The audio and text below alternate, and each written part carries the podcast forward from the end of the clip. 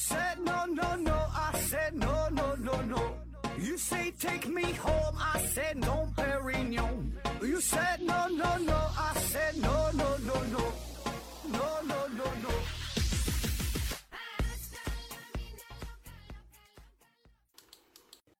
拼命探索不求果，欢迎您收听思考盒子。本节目由喜马拉雅平台独家播出。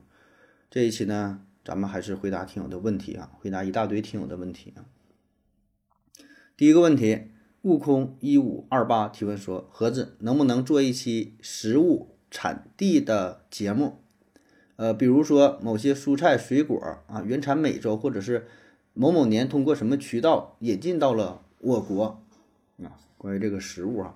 这个话题啊非常大啊，这咱就不展开，太开的太多了，咱就挑一些比较有代表性的、比较好玩的食物说一说啊。那么咱们现在能吃到的、见到的一些食物，呃，就是主要水果蔬菜啊，他说，通过它的名字就能大致判断它的产地啊。有这么几大类，第一个呢就是带“胡”这个字儿，“胡”啊，像这个呃胡桃啊。呃，胡胡胡萝卜啊，胡胡瓜啊，胡麻啊，这大多呢都是通过古代的丝绸之路啊这个贸易所带来的哈。在建元三年，也就是公元前幺三八年，张骞呢是出使西域，哎，那么他出使的本意呢是想要联合西域诸国抵抗匈奴啊，结果呢是还促进了与西域之间的文化交流啊，就是开辟了从。呃，汉代这个长安哈，通往西域的这丝绸之路啊，然后他也带回了很多的食物，哎，这就是里边有这个“胡”这个字儿，还有呢，就是带有这个“番”这个字儿，“番”啊，番外篇这个“番”啊，像这个番茄，呃，番茄、番木瓜啊，番梨，番梨是菠萝呀啊，带有“番”这个字儿。带有“番”这个字儿呢，一般呢是来自于美洲啊，大约呢是在十六世纪，西班牙人呢是夺下了吕宋岛的马尼马尼拉啊，并以此呢作为据点，将比较廉价的呃银矿石从墨西哥运到了马尼拉，并且呢是穿越了台湾海峡啊，前往海马马尼马尼拉的福建商人呢开始大规模的进行呃贸易往来啊，那么中国的生丝啊。而且丝绸啊、茶叶呀，是沿着这个贸易路线送到了墨西哥。那么在这个过程当中呢，西班牙呢也把这个美洲的一些农作物带到马尼拉，哎，再由马尼拉啊传到了中国啊，就是带有这个“番”这个字儿，呃，最典型的这个这个什么番番薯是吧？番薯啊，就是红薯、白薯啊这些啊，啊，还有呢就是带有这个“西”这个字和“洋”这个字啊，西洋啊。西洋像西西兰花、西芹、西葫芦，洋呢是洋白菜、洋葱，啊，西洋啊，这个呢一般都是是在清朝啊，就是这个康乾啊，康乾时期传入我国的。当时呢是由于新技术、新理念、新思想啊，就是一起涌入过来的啊，就带带来了很多的这个洋货啊，咱们管这种舶来品嘛，都叫叫洋嘛，或者是西啊，就这么几个几大类吧啊。下一个思维盒子提问说：盒子盒子为什么为什么会热死人？哈，古代没有空调怎么避暑啊？为什么会热死人？那玩意儿就因为太热了呗，对吧？你就想啊，那你是一个人扔水里一煮，扔油锅里一炸，的保证得死，就温度太高了呗，那就会热死人呗，对吧？那你很多地方就因为太热了，那就就就死了呗。然后说古代没有空调怎么避暑啊？呃，没有空调怎么避暑？那就是。找一些凉快的地方待着呗啊，嗯，比如说靠这个水边啊，在这个山林当中啊，去这个地下室啊啊，去哪的？像像古代，呃，当然一般王公贵王公贵族啊，里边可以用这个冰块降温。夏天呢也有冰块哈，他们是把这个冰是保存起来是怎么整的哈？有那个冰块啊也有，当然这就很少见了啊。还有呢就是。还有啥扇子呗，扇扇子，增加空气流动。没事呢，洗个澡，泡水里边，是吧？这玩意儿也没有什么太好招，还能啥？还能就是喝点凉水，喝点茶水啊，整点这个井拔凉水啊。以前那个井就不不像现在自来水，以前是那种自己打的井啊，那个井的温度还是比较低的。哎，那个井从地下直接打上来啊，是挺低的啊，一般也就是这些方式了啊。当然有一些是就是就是热死了，对吧？活下来的咱看着都是活下来的啊。下一个游戏制作问题，L Y R 提问说，像《三体》小说当中那种想象中的爱情，真的可能吗？就是一个人爱上了他想象中的人，并且呢无法控制他，呃，像真实存在一样啊。思维何日回复说，你说的是罗辑爱上了他创作的女孩是吗？啊啊，说一个人哈爱上了自己想象当中的人物，自己创作当中的人物，并且无法控制他，这种情况我觉得确实存在呀。就有很多作家，他在艺术创作过程当中都会或多或少的把自己的幻想。放在自己的作品里，写进小说啊，咱管这叫夹带私货也好，或者是什么，他保证有一些想法，对吧？可以说创作的过程就是自己一个欲望表达的过程。那那么他写这个小说里边的人物，那可能就是有一些这种意淫的成分啊。那么文化创作的特点就是随意发挥，对吧？他可以创造一个大脑当中想象的一个完美的形象啊。那么至于说无法控制啊。也有可能啊，对吧？咱正常的想法是你作为这个作者，小说当中的人物是受女控制的，你你给他写成什么样就是什么样。哎，女的给他写的非常冰清玉洁，非常非常非常这个忠贞贤良啊。那最后就是因为什么事儿变得非常放荡了，对吧？你就希望他这样，你就这么去写，当然可以啊。但是呢，也有一种比较少见的情况，或者是我们容易忽略的情况。就是如果说这个作者对小说当中的人物用情太深的话，那么他就会让自己进入到一个幻想的世界，一个不真实的世界。在那个世界当中呢，他会爱上小说当中的人物，然后他觉得小说当中的人物他就有了自主的思维，他有了自己的意识，自己呢爱上他之后又无法自拔，对吧？这种情况也可能存在啊，甚至说是可能是一种病态啊，这都不好说。啊你说玩艺术的，你你你不有点病，那你能成成大师吗？对吧？不都得有点病吗？那你说这个事儿呢，我就想起了，呃，有一个叫做皮格马利翁效应哈，皮格马利翁效应，呃，皮格马利翁呢是古希腊神话当中一个主人公的名字哈，相传呢他是塞浦路斯的国王，非常善于雕刻，一个大雕塑家，哎，然后他呢是精心的用象牙呀雕塑了一个呃可爱的少女。并且呢，爱上了这个少女。你看，这也是一个创作的过程啊。然后呢，给这个雕塑呢起名叫做盖拉蒂啊。创作之后呢，在这个盖拉蒂穿上了美丽的长袍，每天呢注视着她，拥抱她啊，亲吻她啊，就把她当成了一个真实的少女一样啊。但不管怎样，她还是一个雕塑啊，没法说话，没法跟她有互动啊。这个呢，就让皮格马利翁呢是非常的绝望。然后他呢就想怎么办呢？哈，他不再。不再想那个承受这种单相思的煎熬啊，于是呢，带着丰盛的祭品找到了，呃，阿弗洛狄特啊，到这个神殿哈，向他求助啊，说的你能让他就是复活嘛啊，然后感动了啊，给这个阿弗洛狄特呢，就是感动，感动之后呢，就他就把这个雕塑就给就给复活了啊，所以这就叫皮格马利翁效应，就是啥意思呢？就是说咱教育孩子啊，或者做什么事儿啊，你就鼓励。赞美啊！只要你内心觉得这个事儿能够成功，你要相信它，然后就能出现奇迹，这个事儿哎就会真正实现 啊！这皮格马利翁效应啊。下一个游戏制作问题，L Y R 提问说：矿泉水和自来水的区别是什么？习得性利己回复说：矿泉水是用瓶子卖给你的，自来水是用管子卖给你的啊。呃，这问题是你是想从哪个哪个角度来回答呀？是从？从它的成分呢，还是它的价格啊，还是说你就想说明这俩事儿其实也没有什么区别呀，是吧？那正经的正经来说呢，矿泉水就是从地下水或者是天然水源获取出来的，然后经过一系列的物理化学的处理，怎么加工之后，然后灌装啊。那么自来水呢，就是经过呃水处理厂进行处理的，供应给居民使用。那么按理来说呢，那你这样说的话，这个矿泉水里边的一些矿物质的含量就相对比较丰富，对吧？为啥叫矿泉水？里边什么钙、镁呀、钠呀，什么一些什么离子啊，富含的一些东西可能更好一些啊。那么自来水当中呢，这个就没有硬性的指标啊，它可能就相对比较低啊，咱也不能说没有，对吧？但是它，你你喝矿泉水，你喝这个矿泉水的时候，你看后边这个配料表，它有这个成分，对吧？你要真要说检查检测的话，那东西要是低了的话，那那不行啊，但是自来水呢，这要求就没有那么高啊，所以呢，喝出来喝起来的这个味道啊、口感呢，可能那就不太一样呗，对吧？你可能感觉矿泉水就更好喝一点呗啊。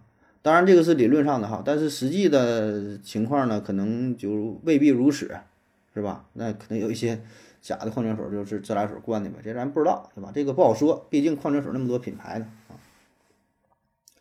下一个，为什么世界地图要画成一个长方形的样子，而不是正方形？啊，思维盒子说好看吧？啊啊，说能看这个世界地图啊，为什么是长方形不是正方形？呃，你也可以做成正方形。啊，你愿意的话，也可以给它做成一个三角形。你指的这个长方形，并不是这个地图那个本身就是那个看出那个球本身是正方形，对吧？你得加上外边的框，这是一个长方形啊。你也可以给它做成一个正方形，那就上下多富裕点呗。你做成一个椭圆形也行，做成一个三角形也行。你只要把合金那个图放在这个画这里边，外边你放成什么形都行，对吧？但是因为它大致的形状跟一个长方形比较相近，所以咱们就给它做成了一个长方形，啊，那么为什么里边那个球它大致是一个长方形，它不是一个圆形啊？因为地球它是一个立体的，它是一个三维的一个一个一个球体，所以呢，这就有一个问题，你要把这个立体的一个球体这个表面展开在一个平面上，用二维的方式去打开三维的球体，你说你怎么办？啊，其实这个事儿我们之前讲过，讲那个地图的事儿嘛，呃，有过很多的数学家呀，什么地理学家什么，就是研究这玩意儿，就想说怎么投影，怎么更好的展现，想了很多的方式，啊，既要保证这个地图的连续性、完整性啊，又让它不太失真，就是这个你得做一妥协。你想一想哈，如果说就是怎么，你要是确保它的真实性哈。确保这个地图的真实性，那么你不可能把这一个球一个球面儿说的完整的放在一个平面上，它必然是割裂开的。你就想剥这个橘子，剥橘子外边这个橘子皮，你怎么能给它包裹下来之后，然后它摁平了拍在桌子上，然后让它中间是不割裂的，完全联系联联系在一起的？不可能，那保证就是一片一片一半一半，中间是割裂开的。那是真实了，但是这种情况对于我们看地图来说很不方便。你看地图的目的是啥呀？不就是你想看从哪到哪大概有多远，这个道是怎么走的？你中间断开了，断开这地方它不是海，是人为给撕裂开的啊。所以呢，就有各种投影方式啊，各种投影方式啊。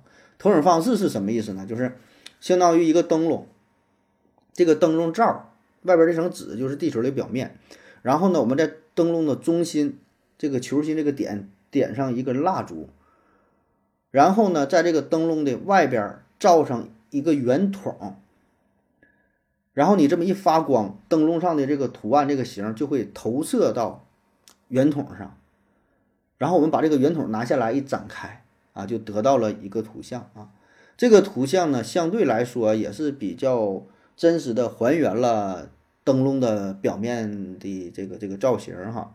但是问题就是越到高纬度地区越失真，就是到两极南北极就完全失真了，啊，低纬度赤道地区呢是比较真实的，所以这也就导致了为什么咱们现在看这个地图，就是俄罗斯的面积非常大，是吧？异常大啊，不是非常大，它大的有点夸张了。虽然它面积确实比较大，但是它它没有那么那么大啊，所以呢，它其实是一个失真的状态啊。所以最终展现出来就是我们现在常见的看的这个地图啊，是一个长方形里边这么一个图。啊，就是这么就是这么状态啊，要不然你说你有什么更好的方式去打开这个地图，看得更加清晰啊？下一个问题，说一个歌手啊，大概多长时间创作一首歌啊？这就没法说了。一个歌手创作一首歌的时间可长可短呐，长的话可能说几个月、几年的也有，短的的话可能一天就写好几首歌啊。我记得是周杰伦嘛，周杰伦当年是。谁给他挖出来的？是李宗盛还是谁啊？然后说让他写歌嘛，说你说的你这个多少一个月还多长时间给我写多少歌，然后就就就就行啊。那他当时最狠的时候，说是十天写了五十首歌，就他创作的早期，什么双截棍呐、七里香啊、东风破呀、爷爷泡的茶呀、一九四二啊，不是一九四二，还有什么嘞？啊，一九上海一九四三呢？还有什么？就是第一张专辑啊，那时候，后来什么范特西依然范特西什么，就最开始那一段哈非常猛，啊，创作的效率非常高。但是呢，到了，呃，某低头的时代是吧？几年哈，三年六年才憋出一张专辑来啊，创作效率呢是明显的下降。所以创作这个事儿呢，怎么说呢？一个呢是需要灵感啊，确实是需要灵感的。灵感到了，可能刷刷刷，几分钟就能写出一个旋律来，然后谱上歌词，很快三天两天就是一首歌。有的时候呢，就是冥思苦想，憋了很长时间啊。包括说像以前诗人也是哈，情感到位了啊，蓬勃而出，看到什么场景，此时此刻我想吟诗一首啊。然后呢，也有一种呢，就是反复每一个字儿可能都得提炼。还有这个是推门呐，还是敲门呐，是吧？想老半天啊，啥样都有，所以这个你没法准确的衡量，因为这种事儿它不是一个很规范的。像你说盖个房子得多长时间，是吧？你搬个砖头得多长时间，很固定啊。这种艺术艺术创作是完全不固定的，包括说像绘画、像雕塑、像什么，就艺术创创作方面，它有很大的呃随机的、随随随性的这种发挥啊。下一个游戏制作问题，LVR 提问说：如何回想起以前的事儿啊？我需要创作，但是几年前的好多事情啊，记不起来了。啊，说以前事儿记不起来了是吧？怎么能回忆起来啊？嗯，这也没有什么太好的办法啊。一个呢，我觉得就是放松啊，冥想啊，使劲想，就使劲想，使劲想。就想这个事儿，回忆跟这个事儿相关的当年的那个那个情景，就想想想，然后想到特别累的时候，实在想不起来的时候，就放松啊，就不想了，干点别的，听听音乐呀，出去跑步啊，洗个澡啊，干点啥，喝点茶呀，然后再想，然后再放松，就反复这个过程。哎，不一定哪一下就激活了你大脑细胞，这个事儿突然就想起来了啊！你千万不要一直想，一直想，一直想没有用，还还很累。哎，就是这么这么调动，我觉得挺有用的。还有一个呢，就是回到曾经的熟悉的场景啊。比如说你想回忆曾经上学时候的这个事儿，那你就回到你的，呃，这个校园，甚至是这个教室，看看这个黑板，看看熟悉的这个桌椅板凳儿啊。你想回忆曾经在哪个饭店发生的事，那你就去这个饭店，对吧？尽量把场景复原，找到那个服务员，点上相应的菜，当时怎么吃的啊？哪个朋友在这儿，都坐一起啊。那还有一个呢，就是靠这个照片儿，对吧？翻看翻看照片儿，看看这个照片里边，哎，能不能帮助你回忆一下过去的事儿。或者是找一些这个过去的实物，就这个东西是啥？再有呢，就是跟你的朋友聊天呗，啊，一起经历事儿的这个朋友，看看他还能是否能记起这些事儿啊，唠一唠，聊一聊，聊一聊，哎，可能不一定哪个事儿又触碰到你大脑的哪个记点了啊，给你激活了啊。下一个潘主任提问说，很喜欢您的节目啊，我有一个问题，请问数学是客观存在的吗？在木星扎猛子的沙洛华回复说：“呀，数学是一种抽象工具，但是数学规律和证明是客观存在的，至少在我们宇宙当中是啊。”K 二五二回复说：“不是啊，数学是人认知世界的一种方法啊。”说这个数学是不是一种客观存在啊？那就得先说说什么是客观存在啊？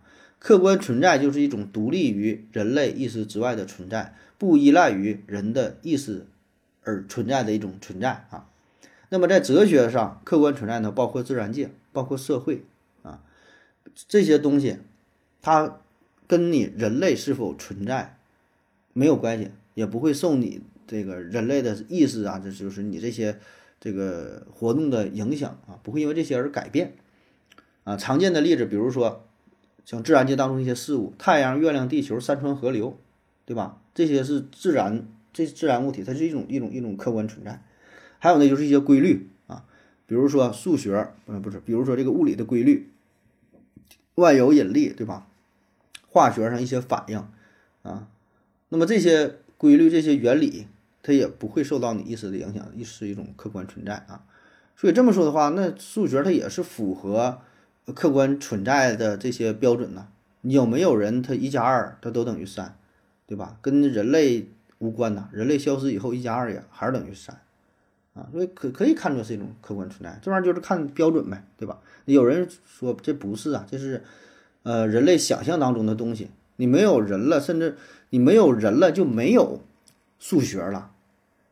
咱说整个宇宙当中如果没有文明，都不存在数学，不用做加减乘除法，对吧？你没有人了，太阳还是存在，地球还是存在，地球还是绕着太阳转，这个客观存在一直存在。但是你没有数学存在了，没有人去计算，那不就没有数学了吗？对吧？因为数学它跟咱说的这种自然界的客观存在，它并不完全一样。因为这个太阳啊、地球也好，是山川河流，是能看出的东西就是存在。但是数学这种存在，它是比较特殊，它是抽象出来的啊。当然，如果你从这个角度理解也行，那它就不是客观存在了，对吧？因为我我们说的数学，你是看不见摸不着的。一个石头加两个石头是三块石头，一个树木加两个树木这是三个树木。咱们把这些具体的事物啊，就从它抽象出来之后得到的，这叫数学啊。所以那那就看你去怎么定义这个客观存在了，对吧？你定义先明确了，那自然就好判断了。定义标准。你达不成共识的话，那大伙儿自然那就那就讨论的鸡飞狗跳的啊。下一个说老虎能驯服嘛？网上有很多撸老虎的视频呢，看着跟猫一样。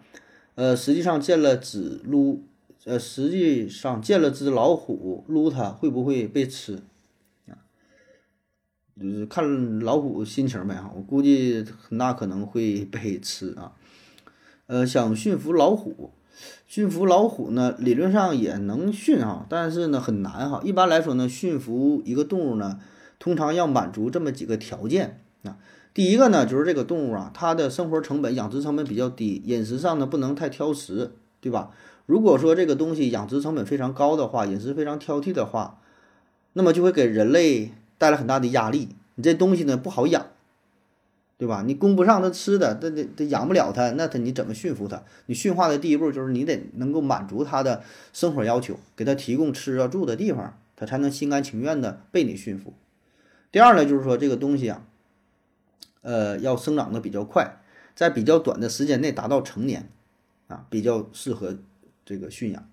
如果说这个动物它的寿命是很长的话，几十年上百年的话。那么你要花费很大的精力去喂养它，去驯服它啊，这个就不太方便。第三呢，就是这个动物的天性最好是比较温顺的，那么你驯养起来也是比较方便，对吧？这不用解释了。再有呢，就是在人工饲养的条件下呢，它要愿意去繁殖啊。有一些动物呢也是比较温顺啊，你也能去饲养它，它也挺听话。但是呢，它不不繁殖啊，不下崽儿，那也不行。再有呢，就是说的这个群居动物最好啊有一定的社会等级制度。啊，这样也是比较容易被驯服的。如果说都个性比较强烈，对吧？没有这个等级制度，谁也不服谁，那驯养起来也不方便。还有一点呢，就是呃，不能有比较强烈的恐惧倾向啊，就是这个动物胆儿比较小，胆儿太小了也不行，看你就害怕就不行啊。比如说像这个瞪羚啊，人类很早呢就尝试驯服瞪羚，但是没能成功，就是因为这个瞪羚胆儿太小了，你一靠近它的时候，它就害怕的就跑了，到处乱跑，很难控制得住。哎所以你看啊，这个老虎这个事儿呢，老虎呢，你咋说算不算驯服呢？咱们在动物园啊，在这个马戏团也看到过一些老虎啊，一些狮子的一些表演，是不是钻火圈啊什么的，是吧？也有啊，大部分看起来还算挺温顺的哈，也没有什么攻击的欲望啊。但是呢，这个只是呃表面上它的它的这个顺从啊。嗯，它和真正的你说跟这个狗啊这种驯服还不太一样，啊，那它真正发威的时候，对吧？也有啊，你看到一些狮子、老虎攻击人这种事儿也也也也有发生，对吧？动物园里边还有这个豹子，还有什么狗熊伤人事件也有，所以这个还没到完全驯服的地步，对吧？因为这几条你看吧，它并不是很符合，就是这个生活成本、这饮食上，那有有的时候你说它吃肉吃那么多，你就供不上呗。然后它的天性也不够温顺呢，是吧？所以这种动物不是特别容易找啊。下一个，呃，罗辑提问说，聊聊未来智能手机比较靠谱的预测啊，关于这个未来手机的发展是吧？哎呦，这也是脑洞大开的问题了啊。但是我觉得咱这种预测吧，基本都是很局限的啊，咱能想到的东西都是，呃，跨越不了这个时代啊。必然会受到一个时代的限制啊！你要让我预测，呃，未来智能手机，一个呢就是电池，我觉得这是一个巨大的瓶颈，对吧？现在这个电池基本都不够用啊，你稍微玩一玩也就用个一天，一天多一点儿。你新手机买来用了一年之后，电池基本都不好使，对吧？都得天天充电啊！所以我觉得未来这个电池是一个很大的，呃，一个怎么说呢？一个瓶颈吧，啊，一个亟待解决的问题。呃，如果说电池起码咱说一一个礼拜充一回电，甚至能说一年充一回电，那就牛逼了呗。以后是用到什么新能源，核能啊，是什么的这种电池，或者是什么太阳能还是怎么的啊，是吧？这个是一个方向。然后呢，就是屏幕，屏幕呢，现在咱们都是这种实体的屏幕，对吧？不管你屏幕多大啊，都是一个实体的屏幕啊。但是所以这种情况呢，就是屏幕大小有限啊，以后可能就是那种投屏，就那个。像那个什么，就像那个什么玩意儿，投影仪啥的，是吧？投出来屏幕非常大，那你看起来就很方便呗，是吧？这也是一个方向啊。再有那就是速度呗，对吧？你现在的这个手机速度还是有限的啊，不管是你下载东西，还是说你运行什么程序呀，还是有一些卡顿。以后就速度更快，是吧？呃，刷刷操作啥的老快了啊。啊，还有一方面呢，就是安全性的方面，对吧？也就是购物啊。是你的个人账户啊，什么加密啊什么的，这安全性的方面啊。再有呢，就是物联网，就是你的手机跟你家里边的所有东西，这样现在也有了是吧？你的就智能家居啊，跟你的汽车呀，跟你的电视啊，所有所有东西，以后这种联系还会更加的广泛、密切、智能、方便、快捷。再有呢，就是这个手机本身的抗性的增加，防水、防电、防火。防高压、防弹、防什么得啥防啥，是吧？用它防身都行啊。嗯，还有呢，就是医疗这一块儿，医疗、医疗监测，就相当于一个贴身的护士一样，监控你身体的各种指标。当然，这可能还得配备一些，嗯，咱说现在像手环，然后其他的一些东西，就对你身体呢进行一个更加这个全面的啊一个监控。啊当然，我能想到这些其实都非常有限啊，就是咱能想到的，我觉得未来可能都会有一定的突破吧啊。咱能想到也就这些，很难说超越这个时代啊。你要再想，那就有点夸张了，不靠谱了，对吧？那就再整整成什么脑机接口啊，再整成什么意识互相传递，不用个实体手机了啊，那就是成科幻小说了啊。下一个思维盒子提问说：盒子盒子。抢救或者手术前呢，要签一堆知情同意书，普通人呢看不懂，也不清楚有什么风险，在紧急情况下怎么签？呃，在木星扎猛子的沙洛华回复说，呃，就算你能看懂告知书上面的条款，能知道有什么风险，你还是得签，因为家属不签字，医院就不可能安排手术，所有医院都一样啊，没有选择权啊。这事儿我觉得是这么几种情况啊，你要是说。紧急情况和不紧急的情况，那是完全不一样的啊。嗯，你要是说紧急情况，那可能没有什么可研究的，甚至说有的患者来了，家属不在场的，那你不签字，那只要经过医务科的批准或者是什么负责人的批准，那可能马上就得手术，对吧？紧急紧急嘛，特殊情况特殊处理，对吧？你要这时候说还得是签字，还得什么一步一步来的话，咱咱说啊，咱不是抬杠啊，咱就说还是把生命放在第一位的。对吧？那医院医生那就是救人的，对吧？那紧急情况来特殊处理，你甚至说不签字，这边得赶紧先救人呢，是吧？那你要是不紧急的情况，不紧急的情况，你说你这会儿长个包，今天嘎也行，过一个礼拜去嘎也行，那这个时候签这个手术同意书，你说你听不懂看不懂，OK 没有问题，医生给你讲，什么时候你听懂了，什么时候你看懂了，什么时候你理解了。咱做手术，听不懂看不懂，我就再给你讲，啊，直到说你说你懂了啊。当然你说不知道是你真心懂了，还是你装懂，那这事儿就不是医生的问题了，对吧？你就说我就想把这个事儿弄清楚，你必须给我讲清楚。OK，可以，医生有这个义务，医生有这个义务把这个事儿给你讲清楚啊。你要不清楚，不就不做手术，没有问题的。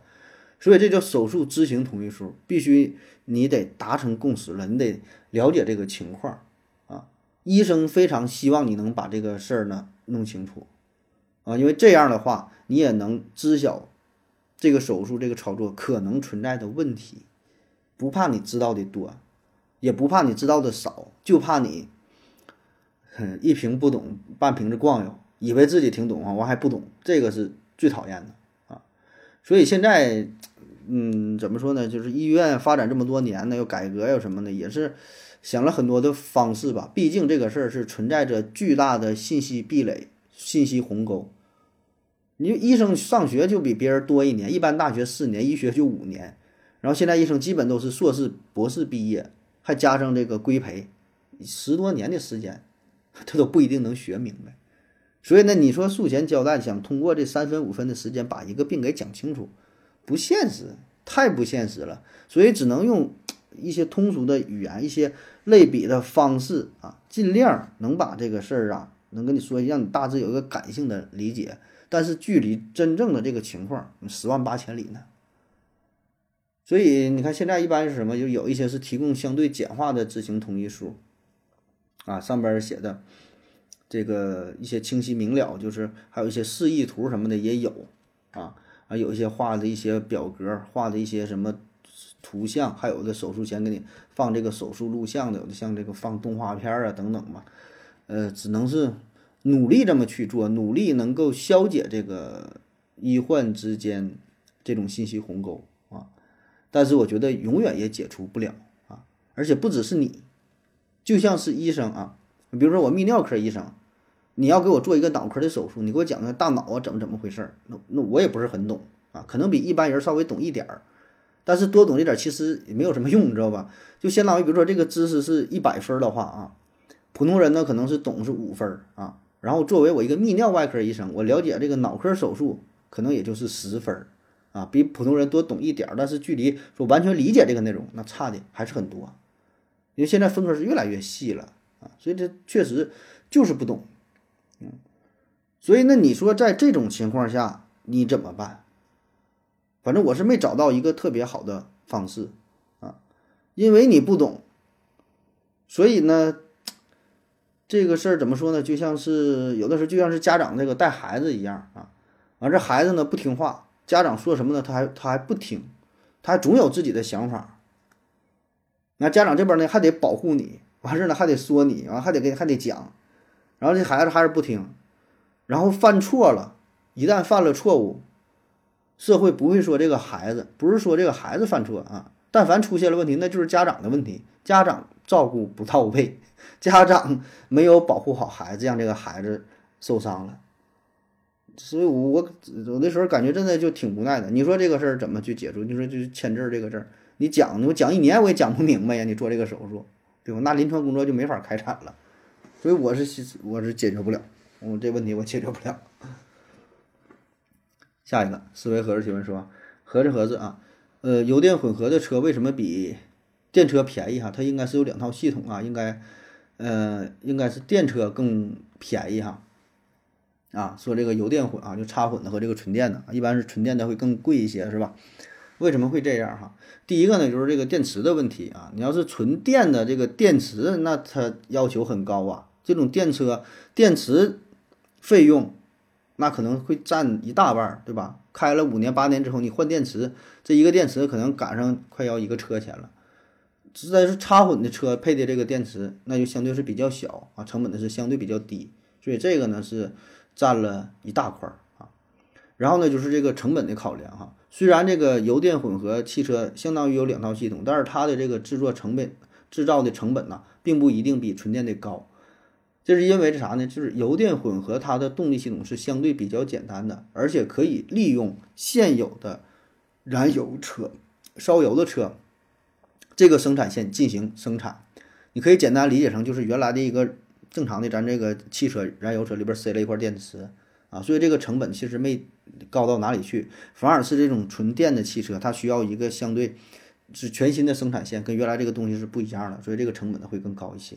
再有呢，从这个技术水平上来看哈，那么一般呢，就纯电的这个汽车，它里边呢会配备了更多的高科技含量的东西啊，当然这个油电混也是不低，对吧？但是纯电的话，它里边它它配备的东西更高啊，技术要求呢会更高，所以这个制造的成本也更高，价格呢也就会更贵一些啊。下一个思维盒子提问说：盒子盒子为什么好像啊每年夏天呢都是最热的一年，到了冬天又说是今年是极寒最冷的一年。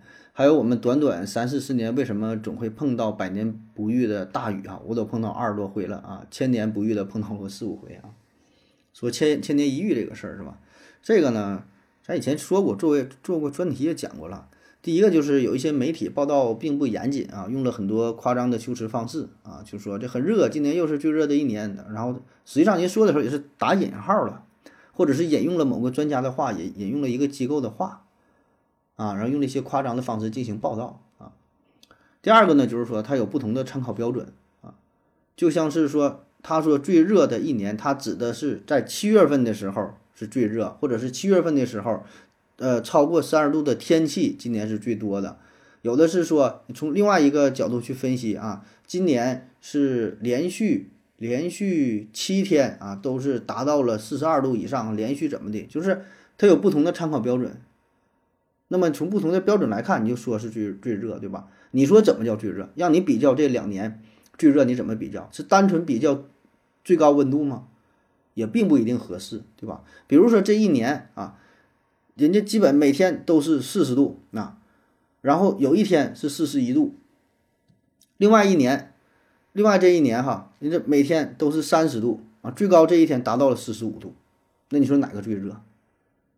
对吧？你就看你从哪角度分析了，对吧？人说你要刚看最高温度，这个最高温度四十五呢，那个才四十二。但是你看平均的话，人平均这都三十多，就那一个四十五。但你这边这个平均，基本每天都都都这个四十一啊，有一天还四十二。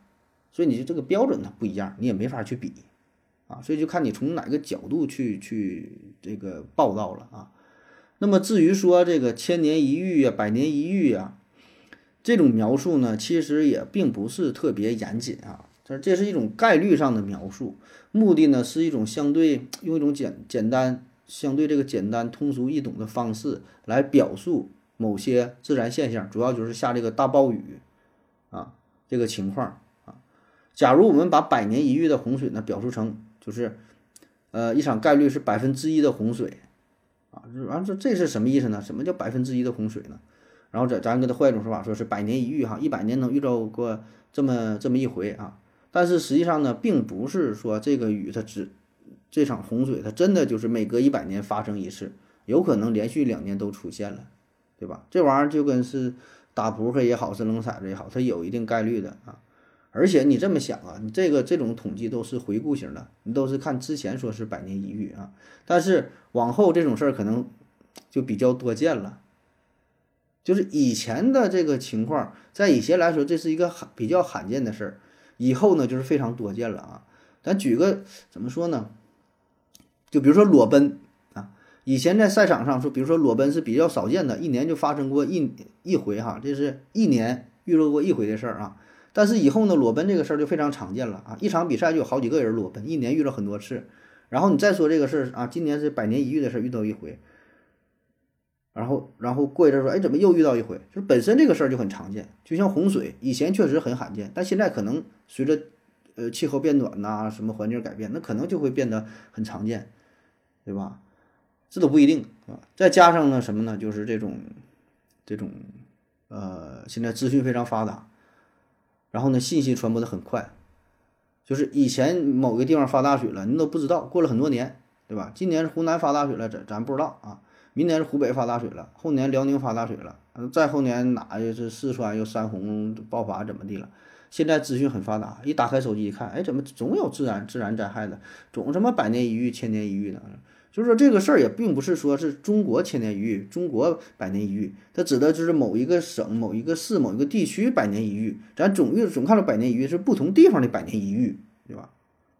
然后呢，再加上呃，就是全球。这种资讯也是啊，你说哪又发生海啸了，哪什么海平面上涨了，就是这些信息特别特别多。然后我们看了之后就感觉这个灾难就总发生啊，各种因素综综合在一起吧。下一个幺八零零幺八三 NJGT 提问说，AI 看诊是否可以启用概率和集成方案？AI 看诊最大的问题呢，在于这个责任的问题哈，也就是一旦出现了误诊，谁来承担相关的责任问题？但我觉得这个问题呢，可以可以通过给出多个概率答案，让患者自行选择来规避风险和责任。AI 每次应获取海量的治疗案例，根据科学和医学伦理，呃和医学理论对案例的因果进行分析分类，并给出因果之间的概率联系。看诊时，根据患者的自述和常规问诊呐，给出不同的层级诊断标准，并对各层级呢给出准确性的概率啊。比如说啊，说 A。嗯，A 类一百种检查，准确率呢百分之九十九，费用呢是五万；B 类呢就做三种检查，准确率呢百分之七十八，费用呢六十块钱。让患者自行选择适合于自己的检查方案。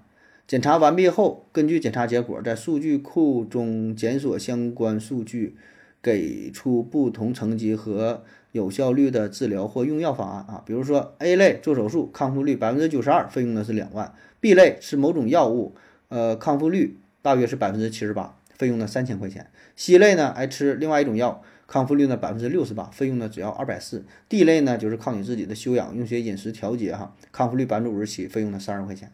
那么通过患者自行选择检查和治疗方案，来极大的规避 AI 的责任，也使得医患信息透明化，缓解医疗纠纷。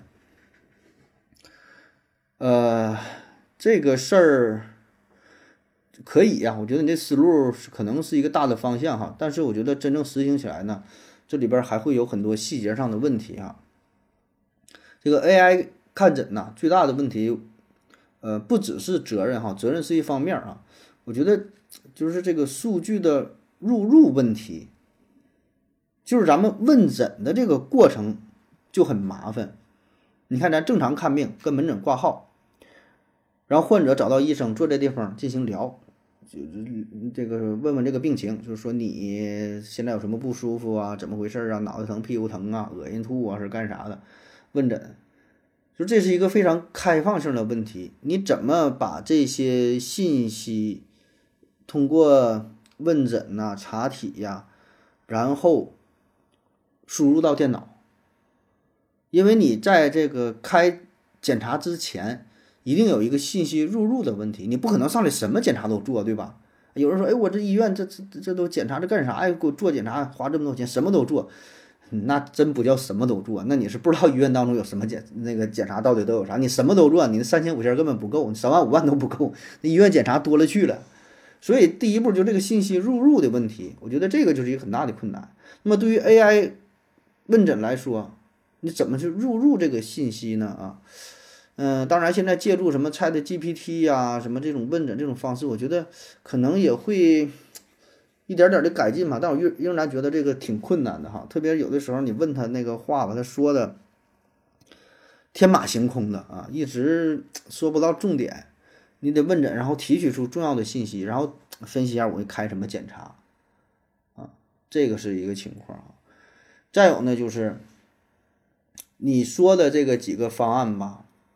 是挺好这几个选项啊，那给人的感觉呢，嗯，有点儿冰冷啊，有点儿无所适从。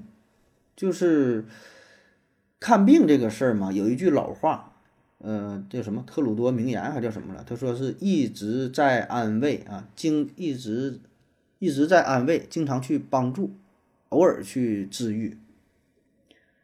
就是你这个几个选项打在屏幕上的时候，A、B、C、D，我觉得很多时候患者是比较茫然的、无所适从的。他面对的是一个冰冷的机器，他他不知道该怎么办，他不知道该怎么选，就是缺少了很多人性的关怀啊。当然了，这个可能也是因为咱们呃，就是过去的看病这种模式跟你说的这种形式。它是完全不同的，对吧？可能说这个事儿真要这么实行起来了，以后大伙儿就习惯了，就决定就觉得就应应该这么去看，就买东西似的吧，根据你自己的这个口袋里的钱，然后你对吧？你是选买这个包，你是选一万的，你选一千的，还是选一百的，还是选二十块钱的，对吧？这倒是，嗯，以以后可能慢慢改变啊。还有一个呢，就是说如果没治好的话，大伙儿是否能够接受？就是否认可这个事儿？你这上面不写着了吗？说的你这个康复的比例啊，比如说是百分之七十，那看好了行，那看不好呢？看不好这个事儿谁来负责？你完全把这个责任是推给患者，患者是否能够认可，是否能够接受？这种这个矛盾怎么能够解决？就是你完全说一个免责声明嘛，说的就是我们这个系统啊就是这么做的啊，有百分之七十治愈的机会啊，然后治不好呢你自己你自己承担。我觉得绝大多数患者可能是并不认可，起码一时半会儿觉得这种观念解决不了。那再有就是关于做手术这个事儿了，你在里边关于这个做手术的选项不说了吗？最后说这个做手术啊。那你做手术最终还是由人来完成的，对吧？你这个操作还是由人来完成的。那么你既然由人来完成的话，那出现责任就还是得落在人的头上啊。所以归根到底，我觉得 AI 啊，它只能是处处于一个辅助的这个地位。呃，出现问题之后呢，还是应该还必然还得找这一个人呐，就是那个机器是哪家公司生产的，操作的时候是谁用的这个机器，要不然呢，你说这个关系，就是它机器它是没有灵魂的，对吧？没有意思的，包括说以后就是这种自动驾驶也是啊，就是很多这种机器的问题背后呢，都会涉及到就是伦理这个层面，最后谁来负责？